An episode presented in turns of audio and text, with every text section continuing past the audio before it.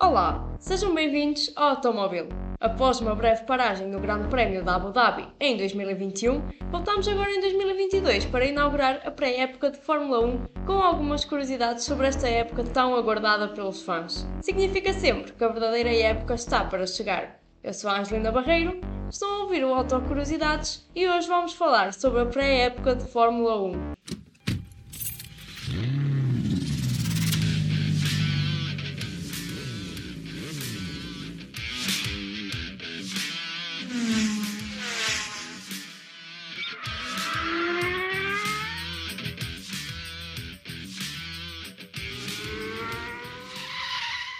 Época simboliza o fim das férias e o início de uma temporada, neste caso, de Fórmula 1. A pré-época é composta, primeiramente, pelas apresentações dos novos carros e depois de apresentados, temos então as sessões privadas de testes nos circuitos. Os testes são importantes para percebermos em que patamar estão as equipas e os seus monolugares.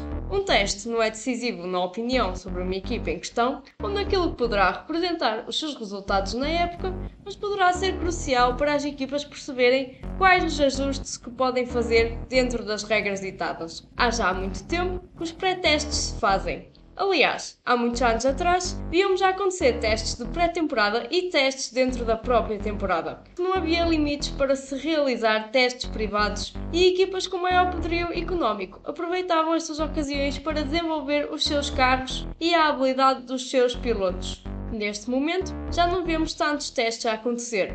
FIA acabou a restringir o número de dias para sessões de teste, bem como a criação de regras para garantir a segurança dos pilotos a partir do início do século XXI.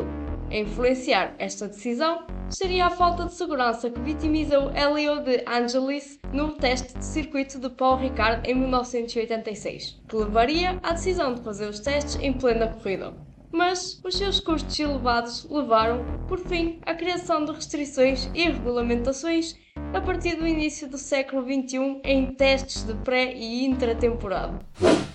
As coisas mais importantes, se não a mais importante, é o circuito que é utilizado para as sessões de pré-época. Segundo a FIA, vários parâmetros devem ser apresentados pelo circuito e país que apresenta os testes de pré-temporada. Assim, deverá ser um circuito misto, onde tanto tenha curvas e retas, subidas e descidas para testar os carros em todos os ângulos. E deve ser um país ou região onde as condições meteorológicas se apresentem favoráveis em pleno inverno.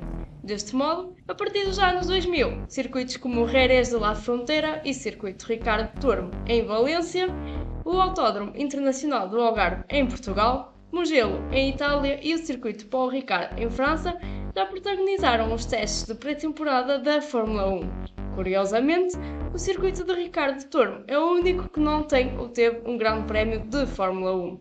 Porém, nos últimos anos, o circuito que mais tem tido protagonismo na pré-época é o circuito de Barcelona-Catalão.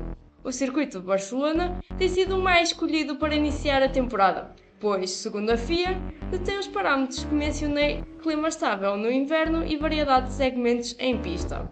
O circuito internacional do Bahrein tem sido outra aposta como protagonista nos testes pré-temporada. Em 2021, muito à custa das consequências da Covid-19, os testes em Barcelona não foram realizados. Passados a ser realizados então no Bahrein, reunia as condições ideais para o realizar. E como a primeira corrida seria no Bahrein, não realizar os testes 15 dias antes do verdadeiro início de temporada.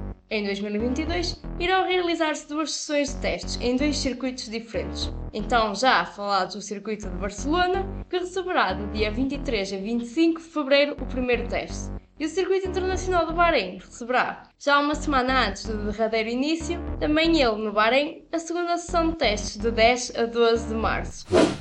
Para terminar então, vou contar-vos a história do primeiro teste realizado do tão jovem, talentoso e de apenas 20 anos, Esquimó, que viajou até Mugello, em 2000, para conduzir ao volante de um Sauber.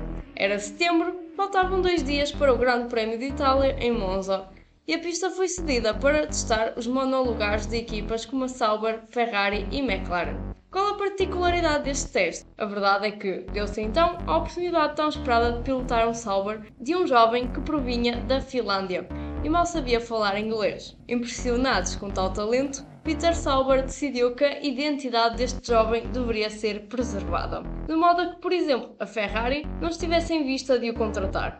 Assim, este jovem, seu verdadeiro nome, Kimi Raikkonen, passou a ser o Esquimó. Este foi mais o Auto Curiosidades. Hoje falamos sobre a pré-época de Fórmula 1. Podem rever este e outros episódios nas plataformas habituais. Se gostaram, interajam connosco nas nossas redes sociais, no Twitter Automóvel 321 e no Instagram Automóvel 321. Obrigada por estarem desse lado e até ao próximo!